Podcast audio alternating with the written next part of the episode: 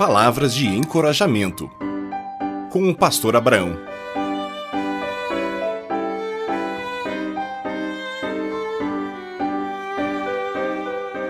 Inteligência emocional. Olá, amigos e amigas. Vamos refletir um pouco sobre a inteligência emocional.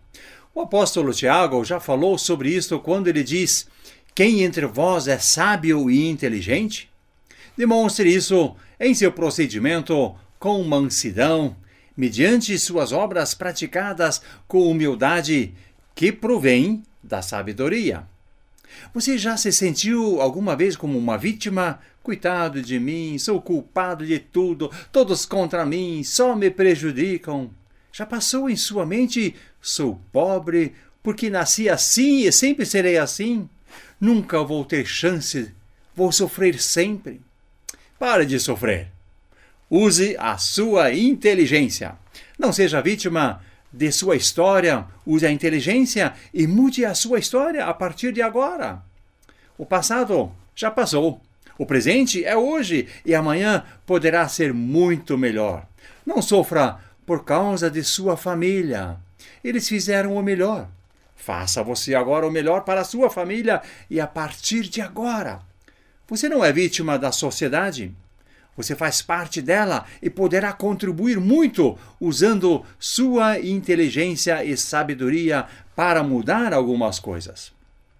E se novamente aparecer o fracasso, não diga eu sabia que iria falhar ou que não daria certo. Deixe de ser pessimista. Tire o óculos do negativismo e coloque os óculos da vitória, da luta, da inteligência e do pensamento positivo. Não seja escravo do passado. Jesus veio e nos chamou para a liberdade. O povo de Israel, por exemplo, viveu 400 anos na escravidão e depois da libertação e saída apareceram as dificuldades e já queriam voltar ao Egito. Isso é estar preso ao passado.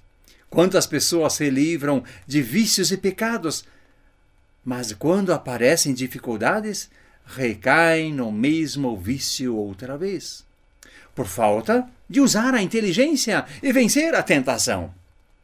Use a sua inteligência e sabedoria para não somente sair do mundo do pecado, dos vícios do negativismo, mas sim do pessimismo, Porém, tire tudo isso de dentro de você e deixe Jesus Cristo ser o teu libertador. Permita a Deus escrever a tua história com as tuas decisões inteligentes e com muita sabedoria.